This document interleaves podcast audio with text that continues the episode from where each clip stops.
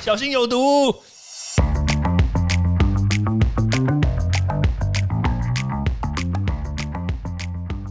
毒物去除了，人就健康了。欢迎来到昭明威的毒物教室。Hello，大家好。关于最近幼儿园产生破口造成大规模染疫的问题，其实大家其实都很担心。那问题就在于说这几个关键点。第一个就是，如果今天产生破口的话，那它会不会是 Delta 病毒？那其实说真的。这个定序的速度其实应该是要放快，我相信今天的结果应该就可以知道说它是不是 Delta 病毒。那第二个就是说，那如果它真的是 Delta 病毒的话，它产生的这个破口，还有它的这个疫苗的突破性的感染，会不会很大呢？其实说真的，真的蛮大的。为什么？因为只要简单来说，这个病毒它的产生的这个变异性的位点呢，它会跟这个小朋友，甚至是小朋友的家人，他进行这个 ACE 二接收器的连接。那如果说它的连接的力度够大的话，说真的，即使你打了两剂疫苗，都还是很容易的产生破口。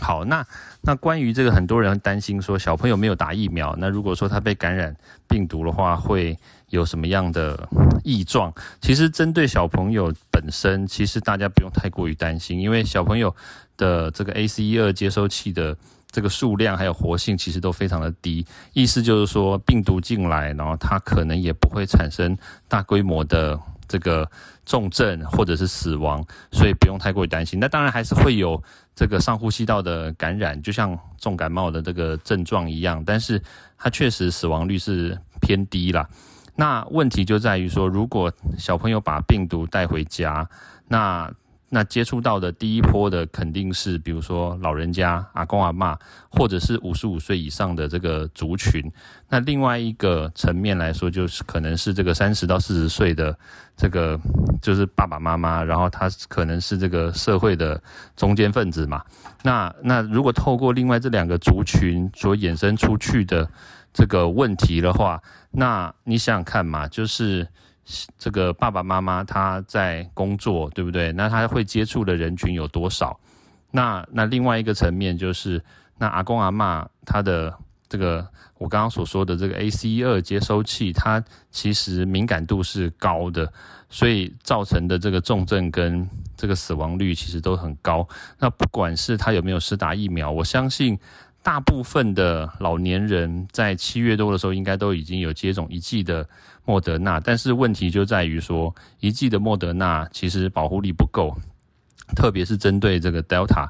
那保护力大概也就只有三成左右。那要打完两剂，就是完整施打两剂之后，才有可能会超过就是八成或者是九成。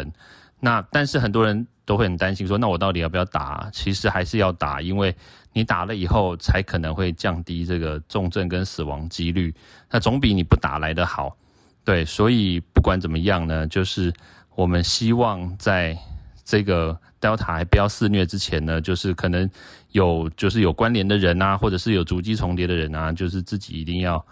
好好的保护自己，然后就是尽可能的不要外出，不要接触更多的人。那另外一个层面来说，就是不晓得这个政府的政策会怎么做，但是至少疫苗要尽快的把这个施打率跟覆盖率呢要提升，因为前一段时间看起来疫情就是有点降温，大家都有点又不太敢去，又或者或者是不太想去打疫苗，或者在那边东挑西挑的，然后或者是有些人就是专打 BNT 什么之类的。好，反正不管，就意思就是说，只要现阶段呢，就是只要有疫苗呢，至少都有一定程度的保护力嘛，至少针对 Delta 还是可以保护一下，所以还是尽可能赶快去打。那那至于说这个政府层面来说的话，如果确定说它 Delta 大规模染疫，那还是要尽可能的尽快的去把这个这个破口把它给封起来，不然的话，如果像是越南啊，或者像是以色列，或者是英国、美国，那就后果不堪设想。OK，好，那就今天这样喽，拜拜。欢迎大家到 Apple Podcast 或各大收听平台帮我订阅、分享、留言。有任何问题或想知道的内容，也欢迎大家来找我讨论哦。